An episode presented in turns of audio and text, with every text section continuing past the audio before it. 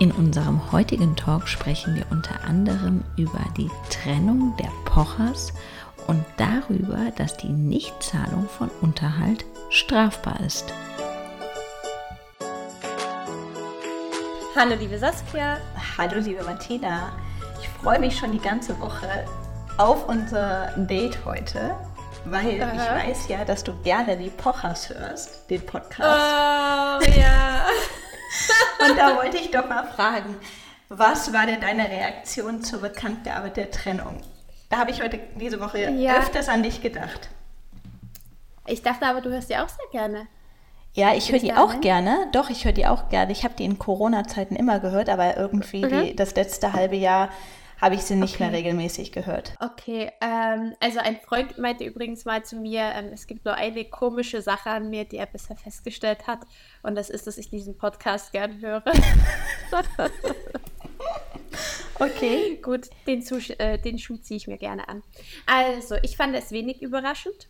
Ich auch. Ähm, so zum einen, weil festgestellt. Ja. Genau, genau, denn sie haben das ja schon angekündigt ähm, vor einigen Wochen, dass es kriselt.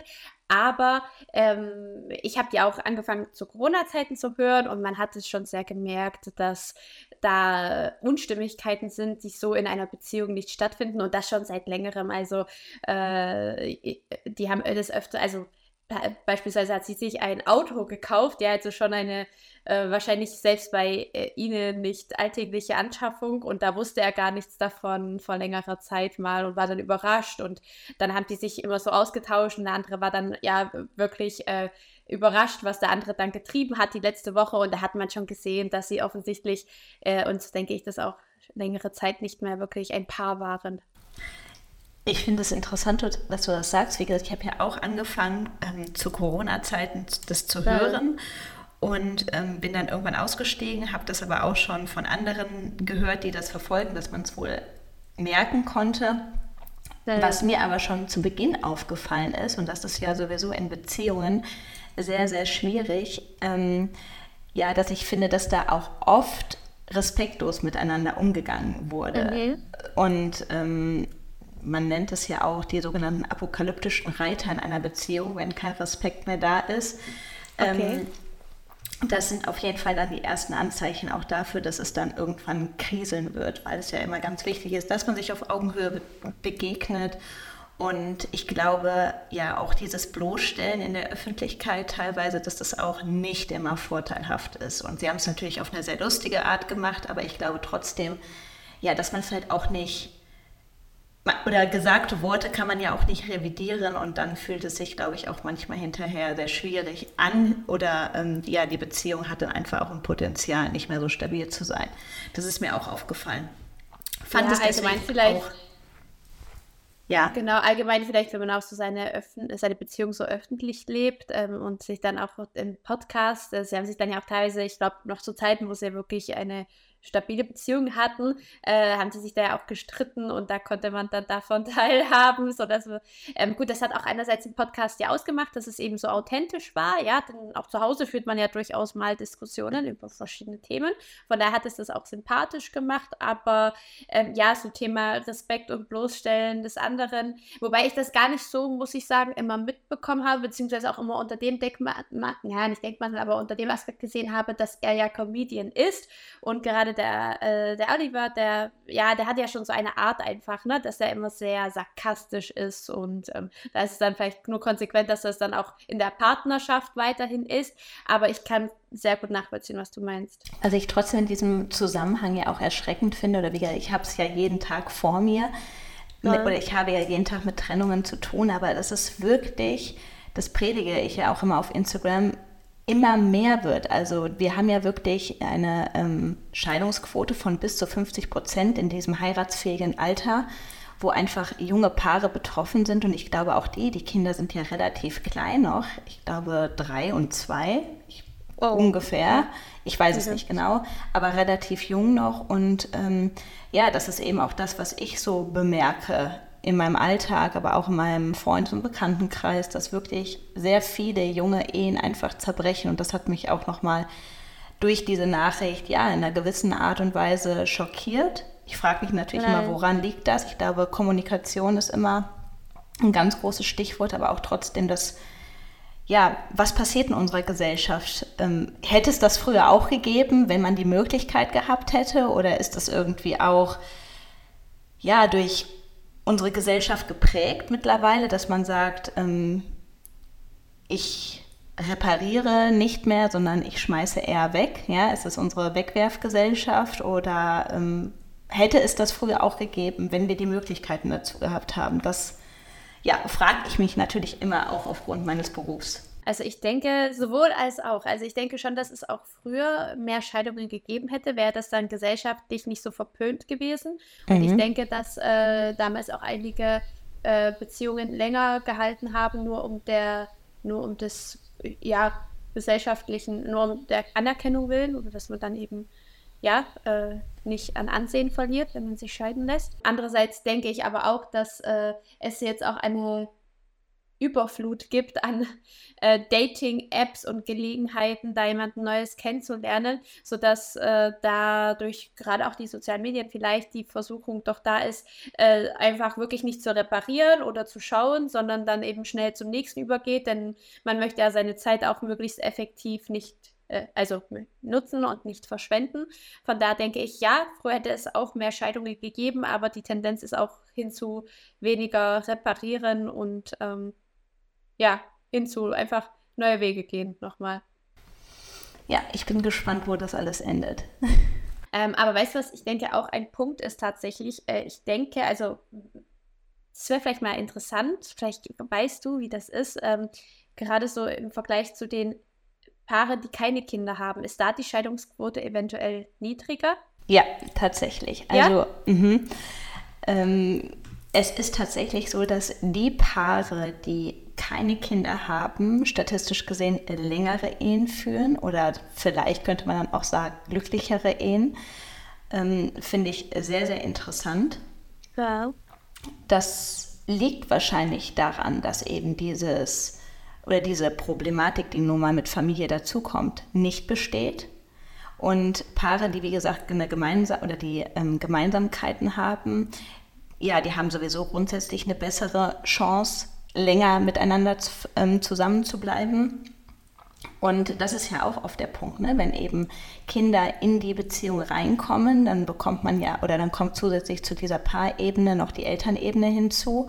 Und dann haben die ähm, Eltern untereinander eine Beziehung, die Eltern haben zu den Kindern eine Beziehung, die Kinder haben eine Beziehung, am besten hat man noch, am besten haben noch alle zusammen eine Beziehung. Und diese Dynamik, die ist eben auch ja verändernd. Und dann habe ich das Problem, dass wenn zum Beispiel ein Ehepartner sich viel mehr auf die Familie fokussiert und der andere eben ja vielleicht nicht so diesen Drang hat, dann, äh, dann verändern sich ja automatisch die Perspektiven. Und das ist dann auch immer dieser Bruch. Ganz extrem ist es übrigens, wenn das zweite Kind kommt. Also da ähm, schießt die Scheidungsquote auch nochmal in die Höhe. Okay, kann ich mir wirklich gut vorstellen. Ähm, einfach weil äh, das ist ja auch etwas, das stellt man sich ja gar nicht so als äh, vor, wenn man noch keine Kinder hat. Und zwar, äh, wie einnehmend ja eigentlich ähm, Kinder sind, ja, auch für die Beziehung. Also sie, ein Kind braucht ja permanent ähm, äh, Pflege, Beschäftigung. Und da, gerade wenn die Kinder noch sehr klein sind, muss man sich ja wirklich sehr um sie kümmern. Hat dann auch den Job, den Haushalt nebenbei. Und die Partnerschaft ist ja schon etwas, worauf man ganz, ganz bewusst äh, aufpassen muss und auch hegen muss. Also, dass man nicht nur dann mit dem Partner auch immer über das Kind spricht, sondern dass man darüber hinaus, finde ich, auch noch äh, Interessen, Gemeinsamkeiten hat, genug Zeit zu sprechen. Ähm, sich vielleicht auch so nochmal datet. Also mein Mann und ich gehen regelmäßig, also einmal die Woche äh, miteinander ganz alleine aus, ohne unser Kind. Wir verbringen auch viel Zeit als Familie zusammen, aber ich finde es wirklich wichtig, dass man sich auch auf den Partner trotzdem noch mit fokussiert und das nicht für selbstverständlich erachtet. Und man sieht ja auch dadurch, dass wenn es dann, wenn ein zweites Kind dazukommt, dann wird ja die gemeinsame Paarzeit nochmal weniger und dann schießt ja wieder die Scheidungsquote in die Höhe. Deshalb denke ich, ist es vielleicht schon ein Punkt, der da eine Rolle spielt. Genau, wie du gerade gesagt hast, das Allerwichtigste, was ich ja auch probiere immer mitzuteilen, ist wirklich auf die Beziehung Acht zu geben und eben sich als Paar nicht zu verlieren. Ja.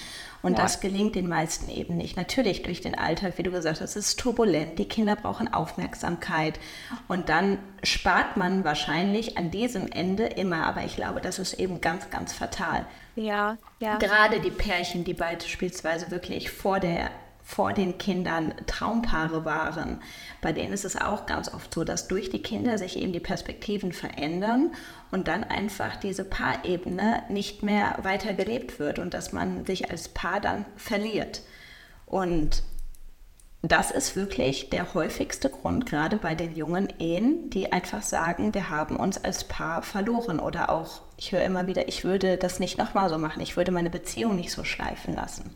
Und ich ja. glaube, das hat auch gar nichts damit zu tun, dass man etwas schlecht macht, dass man jetzt ähm, Familie werden schlecht macht, sondern einfach nur, dass man da nochmal viel mehr sensibilisiert. Weil ich glaube, das ist auch so ein schleichender Prozess, den man gar nicht aufhalten kann, wenn man einmal da drin ist und nicht so wie ihr ganz bewusst von vornherein sagt, wir nehmen uns einmal die Woche Zeit für uns, dann reißt das ein. Ja, dann ja. fängt man an und überlegt, ach Mensch, Gott, das haben wir letztens auch nicht gemacht und jetzt werden wir und jetzt gucken wir einfach, dass erstmal die anderen Dinge erledigt werden. Man stellt sich ja immer wieder hinten an. Und ich glaube, das ist auf Dauer einfach wirklich fatal. Ja, ja. Ähm, und dann äh, kommt das Thema äh, Scheidung eventuell und Unterhaltszahlungen. Und dazu, äh, genau. was war ein schöner Übergang.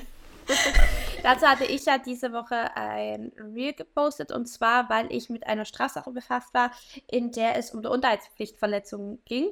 Ähm, also, was vielen vielleicht nicht bewusst ist, äh, dass es auch strafbar ist, wenn Unterhaltspflichtverletzungen, jetzt egal ob, ähm, ja gut, in der Regel betrifft es vermutlich schon den Kindesunterhalt, ähm, dass äh, man sich da strafbar machen kann, wenn man sich dem eben entzieht. Ähm, und äh, genau, dazu hatte ich ein Reel gemacht und dazu kam teilweise aus der Herrenwelt äh, auch sehr bedenkliche Kommentare, finde ich. Einer meinte zum Beispiel, ähm, naja, wenn man quasi äh, den Selbstbehalt gerade so überschreitet und dann davon eben dann Unterhalt zahlen muss, dann lohnt es sich ja gar nicht mehr arbeiten zu gehen. So, und äh, das hat mich dann schon sehr gewundert, die Einstellung, weil es ja letztendlich um den Lebensbedarf des eigenen Kindes geht, den man ja abdeckt und abdecken sollte. Ähm, ja, wie siehst du das? Gerade aus deiner Ja, gerade in meiner Sicht. Perspektive. Ich habe da gestern ja. auch nochmal was zu gepostet. Und zwar, wie gesagt, es ist strafbar nach 170 StGB, wenn man eben diese Unterhaltspflicht verletzt, genau wie du gerade ja auch schon gesagt hast. Und ich bin da ganz rigoros. Also ich habe tatsächlich auch Mandanten, die mir auch sagen, also wenn ich dann ich möchte natürlich für mein Kind zahlen, aber es kann ja nicht sein, dass ich dann hinterher nichts mehr zum Leben habe. Und wenn das so ist, dann ähm, setze ich mich ab und solche kleinen Hinweise, die darauf hindeuten, dass man den Unterhalt nicht zahlen möchte. Und ich bin ganz ehrlich, wenn ich sowas habe, ich habe da nur eine Antwort und das ist, da ist die Tür, da verstehe ich keinen Spaß, ja. Wer ja. nicht dafür gerade stehen will, den Unterhalt für seine Kinder zu erwirtschaften und auch auszuzahlen, den möchte ich nicht vertreten. Da kann man jetzt wieder sagen, Mensch, du bist doch Anwältin, du musst immer die Interessen deines Mandanten vertreten. Ja, stimmt grundsätzlich, aber Sachen, die gegen meine Grundüberzeugung gehen, mache ich nicht. Ich habe das auch immer wieder und habe auch wirklich viele Mandanten, die eben wirklich dann nur den ähm, Selbstbehalt haben. Für Erwerbstätige sind eben 1370 Euro der Selbstbe oder der, ähm, ja, der Selbstbehalt. Und es ist tatsächlich so, dass man dazu verpflichtet ist oder man hat eine sogenannte äh, gesteigerte Erwerbsobliegenheit. Ja, das bedeutet, mhm. dass ich alles dafür tun muss, um eben den Mindestunterhalt nach der Düsseldorfer Tabelle für mein Kind zu erwirtschaften. Das heißt im Zweifel, ja, ich sage das immer an dem Beispiel, da muss ich halt nochmal zusätzlich abends, nachmittags mir einen zusätzlichen Job suchen, beispielsweise nochmal am Bütchen arbeiten, keine Ahnung, was auch immer um eben diesen Mindestunterhalt zu erwirtschaften. Und man muss auch mal überlegen, Kinder haben sich nicht über, selbst überlegt, auf die Welt zu kommen. Das Leben ist unfassbar teuer. Und auch diese Argumentation, die dann immer angeführt wird, Mann, die Frau benutzt dann das Geld für sich, das stimmt nicht. Wenn Kinder da sind, ja, das Leben ist teuer. Die wohnen in der Wohnung, äh, man braucht mehr Essen, der Schulbedarf, die Kinder wachsen ständig aus, aus der Kleidung raus ähm, man will dem Kind auch irgendwie vielleicht mal eine kleine Aufmerksamkeit machen. Das Leben ist einfach unfassbar teuer und ich finde es immer wirklich erschreckend und werde dann auch sauer, weil ich mir denke, Leute, das hättet ihr euch vorher überlegen können. Es ist ja. einfach teuer, ein Kind zu haben. Und es gibt ja auch einen Grund, dass wir die Düsseldorfer Tabelle haben. Das ist der Mindestbedarf. Das muss man auch nochmal ganz klar machen. Und da geht ja. es dann nicht darum, dass man da schöne Urlaube von macht, sondern dass man ganz normal am Leben teilhaben kann. Ja, was da, denke ich mal, auch nicht gesehen wird, ist, dass, äh, dass der Elternteil, bei welchem sich das Kind befindet, ähm, ja die ganze Care-Arbeit macht. Ja, also dass derjenige eben äh, das äh, Kind umsorgt, zur Schule fährt oder zu, zu Hobbys fährt, ähm, äh, den Haushalt mitführt für das Kind, Hausaufgaben mitmacht, ähm, allgemein sich eben viel mit dem Kind beschäftigt, seinen eigenen äh, Alltag äh, dahinter anstellt. Ähm, und äh, da, da, ich glaube, das sieht dann oftmals der Elternteil, der barunterhaltspflichtig ist, nicht unbedingt. Ja, wobei ich mich immer frage, wie kann das sein, dass man das nicht sieht? Ja, weil ich, ne, wir alle gehen ja irgendwie durch die Welt und merken, dass das Leben teuer ist. Es ist auch deutlich teurer geworden. Und ich kann einfach nicht verstehen, wie man für sein Kind nicht das zahlen will, was, wie gesagt, der Gesetzgeber wirklich vorgeschrieben hat. Diese Tabelle besteht nun mal. Ich muss auch auf der anderen Seite sagen, ich habe auch ganz tolle Mandanten, die ähm, natürlich muss man immer wirtschaftlich dazu in der Lage sein, aber die gerade bei den Kindern ähm, sich dann überlegen, ein gemeinsames Konto zu führen, wirklich zu gucken, wo ist der Bedarf des Kindes und zahlen dann da gemeinsam drauf. Also das habe ich auch wirklich sehr, sehr, sehr vorbildlich und probieren auch da die Kinder rauszuhalten. Aber ja, wenn es irgendwie aufkommt, dass man da jemanden vor sich sitzen hat, der da eine andere Meinung hat, ich finde, da kann man keine zwei Meinungen haben. Da bin ich ganz, well, ganz klar. Yeah, ich habe auch zum Beispiel immer sehr gerne die Situation, oder was heißt immer, ich hatte auch schon die Situation, dass dann gerne mal das Wechselmodell angestrebt wird, weil wenn man im ja. Wechselmodell die Kinder betreut, da ist es dann ja so, dass erstens das Kindergeld geteilt wird und auch man natürlich nicht mehr dazu verpflichtet ist, diesen Barunterhalt zu zahlen. Da kommt es natürlich ja. auch immer auf die Einkommensverhältnisse an. Also das Wechselmodell bedeutet nicht per se, dass man dann keinen Barunterhalt mehr zahlen muss. Und dann, wie gesagt, es kommt auf die jeweiligen Einkommensverhältnisse an. Aber da ist natürlich die Tendenz hin, dass man sagt, ähm, dass man da weniger zahlt. Ich finde aber diese Motivation eben wirklich ganz schrecklich, dass man das Kind nur zu sich holen möchte, weil man dann eventuell Geld sparen könnte. Und man muss auch dazu sagen, das Wechselmodell ist natürlich immer auch teurer, weil man hat zwei Wohnungen oder die dauerhaft ja größer sein müssen. Es, es, die Miete bleibt eben immer. Auch die Lebenshaltungskosten, also das Wechselmodell ist per se eigentlich teurer, ja.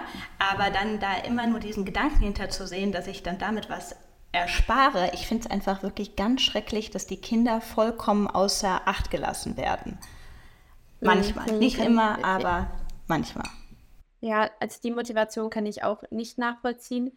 Ähm, wobei das Wechselmodell teilweise ja, ähm, also es kann ja auch durchaus wirklich ähm, sein, dass beide Elternteile das Kind einfach gleichermaßen sehen möchten. Und da ist das Wechselmodell dann sehr sch äh, das schön für das Elternteil, wobei ich auch mal gehört habe, dass für die Kinder selbst das wohl gar nicht so gut sein soll. Vielleicht kannst du da mal deine Erfahrungen dazu erzählen. Also äh, ich habe das jetzt wirklich auch nur aus dem Bekanntenkreis mitbekommen, aber die Kinder, die äh, haben sich dann wohl sehr hin und her gerissen gefühlt, mussten sich dann eben in ja doch recht kurzen zeitlichen Umständen immer auf die neue äh, Umgebung eingewöhnen, auch wenn der Fixpunkt war dann immer die Schule, das schon.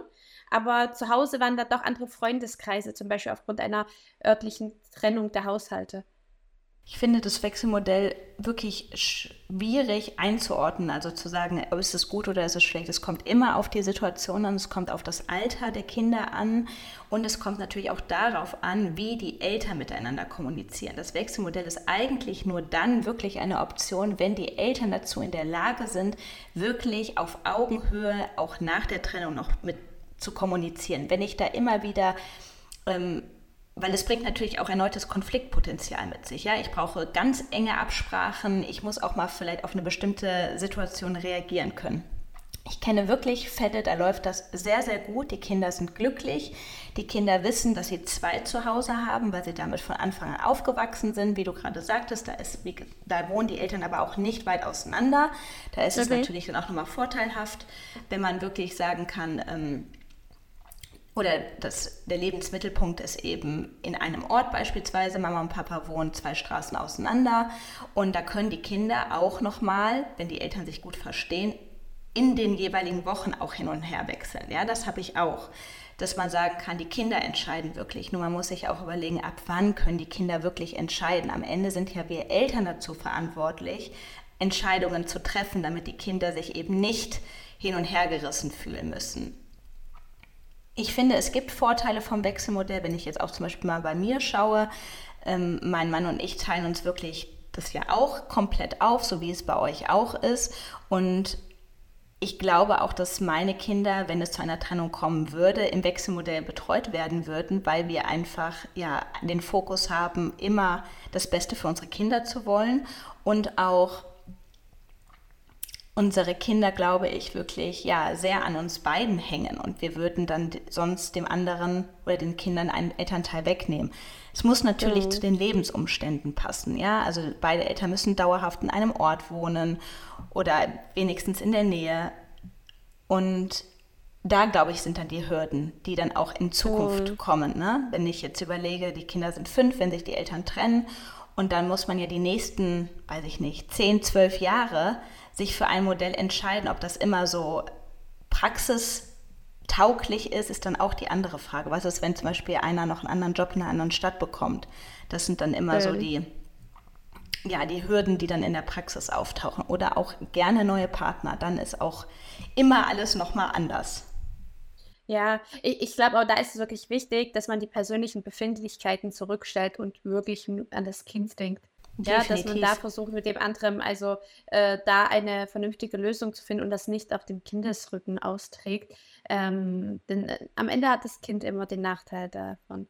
Ähm, was, was ich auch mal in dem Zusammenhang mal ähm, gehört habe, war ähm, die Frage, das war auch irgendwie bei Instagram mal an eine Familienrechtsanwältin die Frage, äh, ob man denn ein Recht darauf hat, den neuen Partner des ja, anderen Elternteils quasi kennenzulernen. Ja, weil letztendlich wird das Kind, das eigene Kind ja dann von einer vollkommen fremden Person unter Umständen betreut, jetzt an Wochenenden oder sogar im Wechselmodell. Das finde ich auch sehr schwierig. Ich kenne natürlich die Antwort, aber äh, vielleicht kannst du das für unsere Zuhörerinnen ähm, mal beantworten die Frage, ob ich ein Recht dazu habe, den anderen genau. oder neuen Partner des, ja. ähm, des alten Ex-Partners kennenzulernen. Genau. Ja, genau, die Antwort ist nein, ich habe kein Recht darauf oder der andere hat auch keine Pflicht, mir den neuen Partner vorzustellen.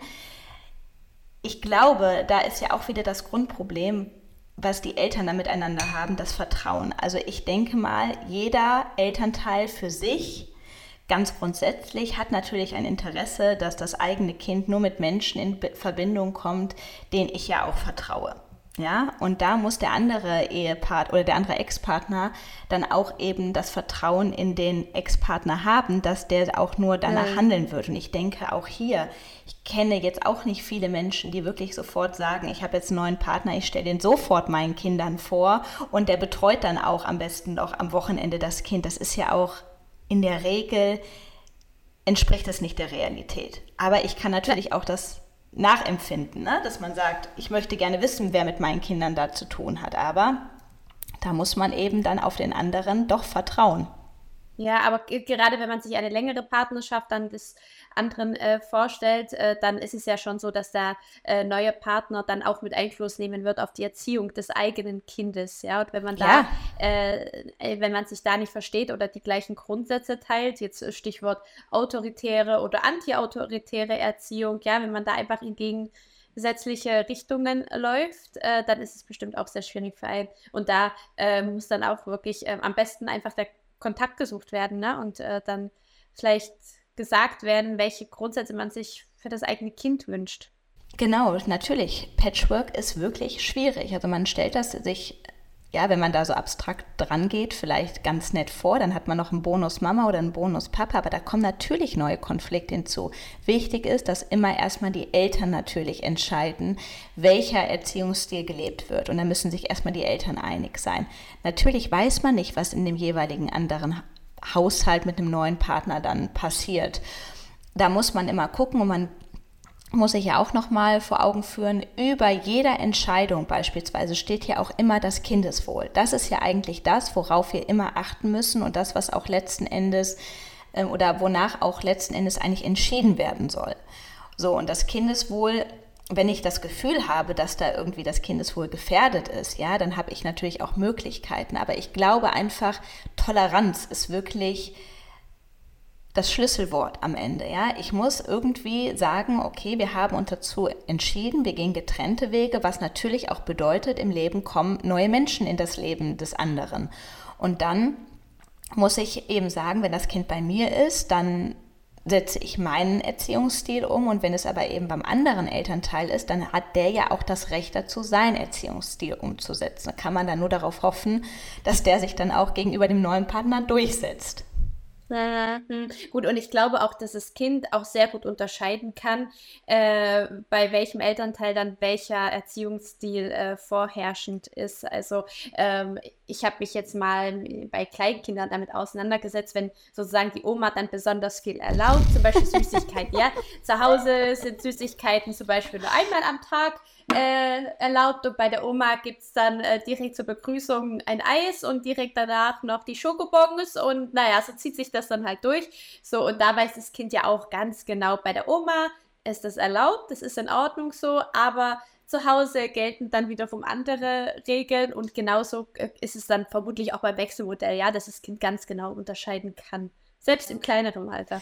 Wobei ne? Kinder ja wirklich ganz klare Strukturen brauchen. Ich glaube, das ist auch wirklich mhm. wichtig, dass man das einhält. Wie du auch gerade sagst, das mit der Oma. Ich musste gerade lachen, das ist bei uns auch so. Gerade auch bei meiner Mutter. Aber ich sage dann immer, zu meiner Mama, du siehst das Kind eigentlich viel zu oft. Du kannst gar nicht einen Oma-Erziehungsstil leben, weil du ja. hast viel zu viel ähm, Kontakt zum Kind. Aber ich weiß genau, was du meinst und ich finde es auch sehr schwierig, sich da ähm, durchzusetzen, muss ich auch mal ja. zugeben. Ich habe dann auch mal gesagt, so viel zum Thema Toleranz. Bei mir war es ja so, dass meine Mutter und mein Mann wirklich sehr, sehr viel gemacht haben, auch als ich ja noch fürs zweite Examen lernen musste. Und da war mein Kind wirklich sehr viel, auch bei meiner Mutter. Und es gibt natürlich Dinge, die ich nicht gut finde, wie beispielsweise die Süßigkeiten, die du gerade angesprochen hast, wo mein, wobei meine Mutter es völlig abstreiten würde. Ähm, und dann habe ich aber auch überlegt, okay, ich möchte, ich brauche die Unterstützung. Ich kann gerade es mir auch gar nicht leisten, in eine Diskussion zu gehen, weil wenn ich jetzt mein Kind jemandem anvertraue, dann muss ich ja auch irgendwie eine Toleranz dafür haben, in gewissen Grenzen natürlich, ne, wie derjenige in der Zeit mit dem Kind umgeht. Ich kann natürlich Rahmenbedingungen setzen, aber ich kann ja nicht alles kontrollieren. Und ich glaube, da ist genau. auch eben dieser Punkt, man muss einfach wirklich gucken, dass man vertraut, dass man dem anderen auch die Freiheit überlässt und das gilt dann ja in allen Beziehungen irgendwie. Ja, und ein Stück weit, äh, ich meine, man vertraut das Kind im Grunde genommen der anderen Person an, weil man weiß, genau. dass es eine vertrauenswürdige Person ist. Und es kann nun mal bei dem anderen nicht immer eins zu eins wie bei einem selbst sein. Und äh, dafür hat man dann aber wiederum Vor den Vorteil, dass einem jemand hilft. Ja, und ansonsten müsste man auf diese Hilfe verzichten, wenn man eben genau. äh, wirklich sicherstellen wollte, dass der eigene Erziehungsstil konsequent durchgezogen wird. Ähm, ich habe aber in dem Zusammenhang mal an einer Tagung teilgenommen für Jugenddezernenten und da ist von einem Psychologen ein Vortrag gehalten worden für ähm, ja, Ursachen der Jugenddelinquenz. Also warum machen sich, mhm. äh, ja, was sind so Faktoren, welche Straffälligkeit bei Jugendlichen fördern. So, und da ist dann gesagt worden, ähm, es ist äh, hierfür unbeachtlich, wenn die Elternteile einen unterschiedlichen Erziehungsstil haben. Also das spielt keine große Rolle. Aber sofern der Elternteil in sich widersprüchlich ist, ja, also wenn die Mutter äh, sehr inkonsequent ist zum Beispiel, das äh, äh fördert dann wohl schon die Jugenddelinquenz. Und zufälligerweise habe ich wenige Wochen daraufhin ein Gutachten gelesen äh, zum Schuldfähigkeit eines Angeklagten. Und äh, er hatte mit gegenüber dem Gutachter auch mit angegeben, dass seine Mutter ein sehr inkonsequent konsequenten Erziehungsstil hatte. Und da, also da hatte ich dann nochmal so ein paar Wochen später, wirklich unabhängig davon, die Bestätigung. Also äh, ich, denke, ganz, ganz wichtig ist es, dass Kinder lernen, äh, dass man konsequent ist. Definitiv. Das, das merkt man ja auch selber, finde ich, wenn man irgendwie mit dem Kind agiert, dass Konsequenz wirklich am Ende der Schlüssel ist. Ja, und ja. auch, dass die Kinder irgendwie, wie gesagt, feste Strukturen brauchen und Konsequenz. Also mir fällt es auch manchmal schwer, wirklich nur die Sachen anzudrohen, ich sage es jetzt mal, das böse Wort, die man dann auch wirklich hinterher einhalten kann, weil sonst merkt sich das Kind das am Ende. Ja, vor ja. allem situativ. Äh, man agiert ja wirklich oft situativ und äh, dann denkt man sich, ach verdammt, jetzt finde ich das eigentlich gar nicht mehr so schlimm, paar Sekunden später. Und äh, da finde ich das dann so ein bisschen schwierig, da wieder rauszukommen aus dieser Situation, so aus diesem Widerspruch, weil mir eben Konsequenz schon sehr wichtig ist. Aber deshalb habe ich mir jetzt auch so, ähm, ja, einige, also ich habe ja auch ein Kleinkind und da habe ich mir jetzt auch, auch, schon vorher einfach überlegt, was möchte ich, was möchte ich nicht. Also hauen äh, ist zum Beispiel äh, äh, ein, ein No-Go ähm, oder ja, beißen ähm, ähm, mit Spielsachen äh, schmeißen aus Wut. So, das, sind, das sind so die drei No-Gos, sag ich mal, die ziehe ich konsequent durch. Äh, das ist mir sehr wichtig, dass es nicht passiert. Ja, hast du recht. Und ich muss gerade auch daran denken, ich finde ja auch, wir haben ja über Beziehungen jetzt generell geredet. Findest du auch, dass sich Beziehungen, die wir selber hatten, beispielsweise zu Freunden, dadurch verändert haben, dass man Kinder bekommen hat?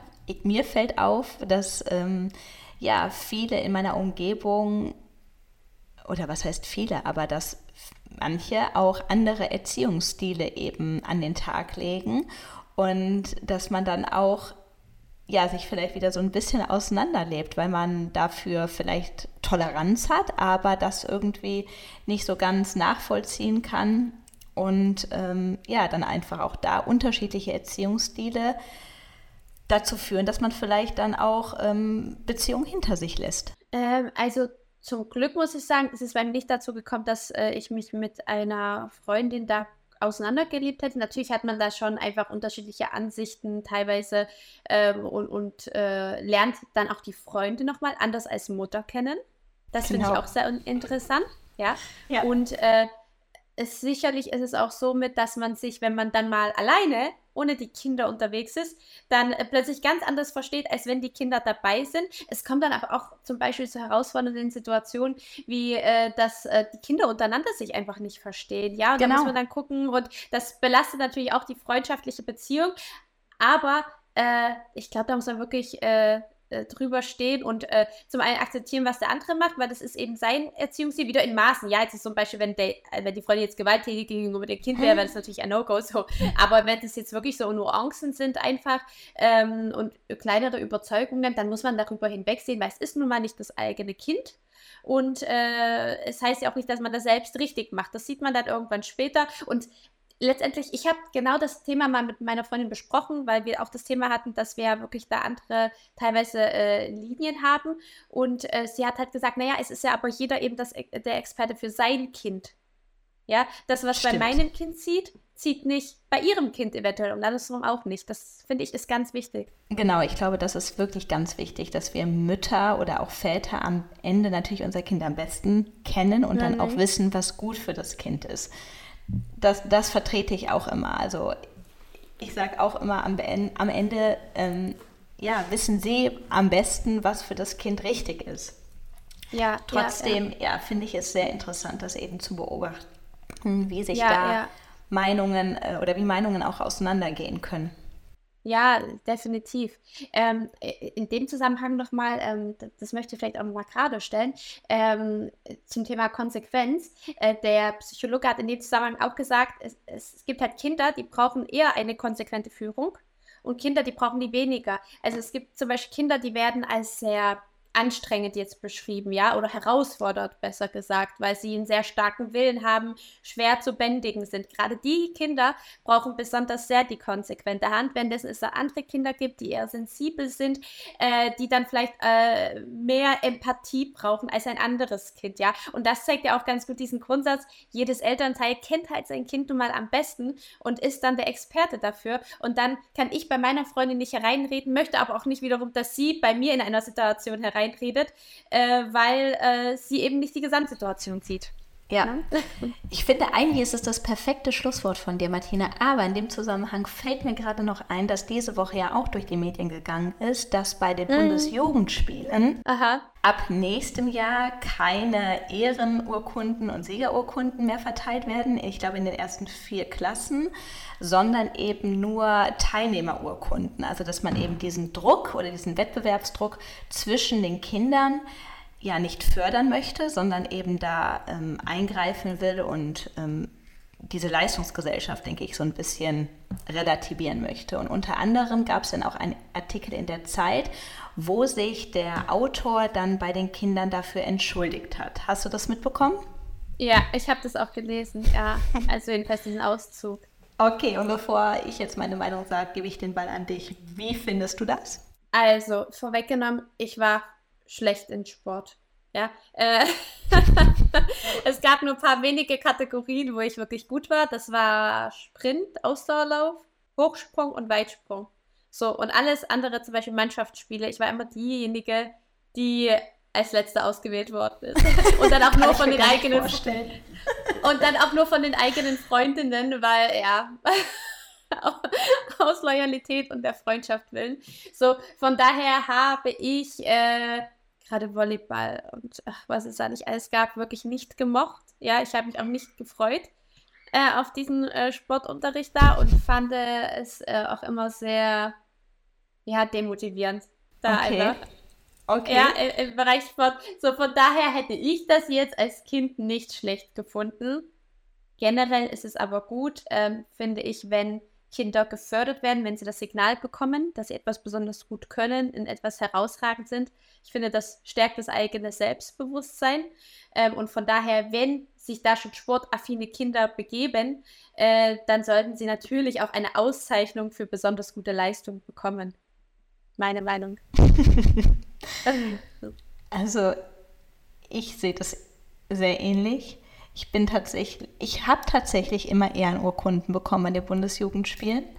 Ah. Als ich mich mit meinem Partner darüber unterhalten habe, hat er dann auch gesagt, ja gut, du hattest ja auch solche Urkunden. Natürlich findest du das blöd, dass die ja, abgeschafft werden. Ja, ja, das stimmt, genau. das muss ich vorwegnehmen. Ich muss aber sagen, dass ich auch grundsätzlich die Anerkennung für Leistung wichtig finde. Ja, also ich finde, natürlich muss man den Kindern mitgeben, dass man die Kinder immer liebt und unabhängig davon, welche Leistung sie erbringen. Das ist die Aufgabe von uns Eltern. Und trotzdem glaube ich, dass eine Gesellschaft ja mehrere Aspekte eben hat, die wichtig sind. Und ich glaube, dass das ein gutes Signal ist, dass man sich auch, wenn man sich anstrengt oder besonders gut ist, dafür eine Auszeichnung bekommt. Und gerade Kinder machen ja auch vieles im Wettbewerb oder dadurch lernen sie ja auch schneller. Und ähm, wie du auch vorhin sagtest, man muss immer individuell gucken. Und ich weiß zum Beispiel auch, dass ich bei meinem Kind nichts mit Druck erreiche, bei einem zumindest und da irgendwie anders das Kind fördern muss. Aber ja, dass man, ich finde es irgendwie sehr schwierig, dass wir als Erwachsene unsere Perspektive, die wir heute haben, ja, wir sind ja erwachsen und haben eine andere Perspektive auf die Dinge, so komplett überstülpen wollen immer, ja. Also, dass Kinder nun mal auch Späße machen untereinander oder dass sie vielleicht auch mal ja, sich anders anstacheln, ja, das finde ich da sollte man die Kinder auch Kind oder die Kinder Kinder sein lassen, dass man da nicht ja. immer mit dem Erwachsenen so eingreifen will. Natürlich gibt es Sachen, wie du auch gerade gesagt hast, ich haue niemand anderen, ja, oder ich beleidige niemanden. Das sind Werte, die muss man den Kindern mitgeben.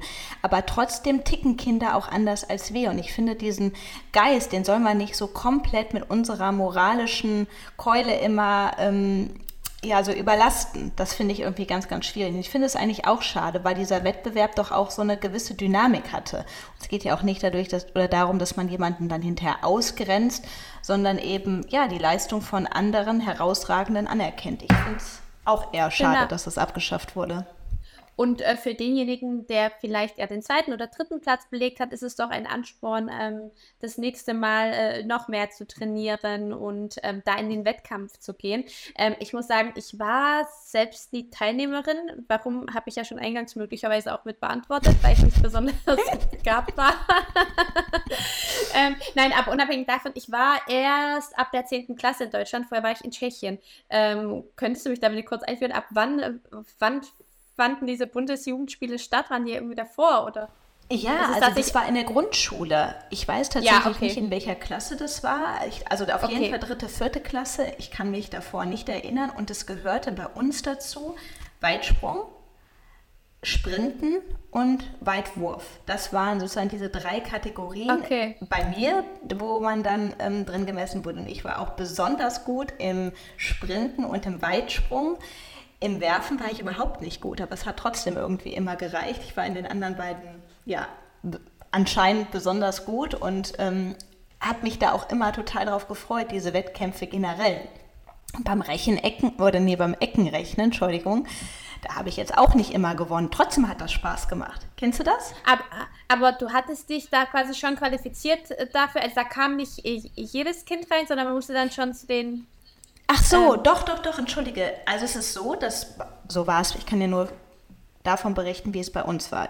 Die Klassen haben dann oder die Jahrgänge hatten dann die jeweilige, ähm, also es war so, du bist, ähm, du hattest diese Bundesjugendtagsspiele und dann ist die ganze Schule eben zu einem Sportplatz gegangen oder da, wo die auch immer ähm, stattgefunden haben. Bei uns war es auch, glaube ich, mal sogar hier im ähm, Stadion.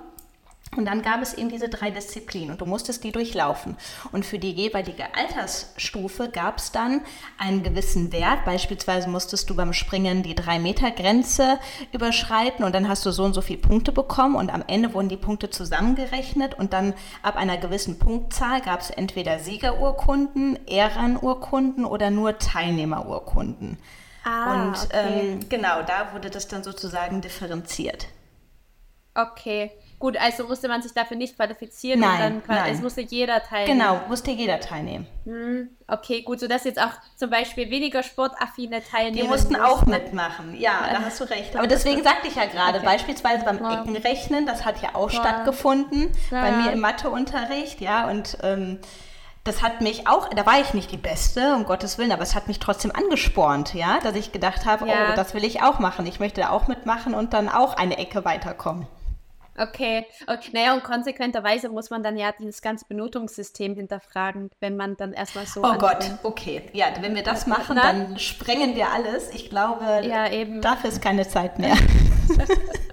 Bei uns sowieso nicht, aber ich glaube auch im, im, gesellschaftlichen Kontext, also da finde ich es dann inkonsequent, dass man sich dann jetzt äh, darüber aufregt, dass es in diesem Bereich äh, Bewertungen gibt und äh, jemand anderem fällt es dann halt leichter in Mathe oder äh, im, im Deutschunterricht, Physik, wie auch immer.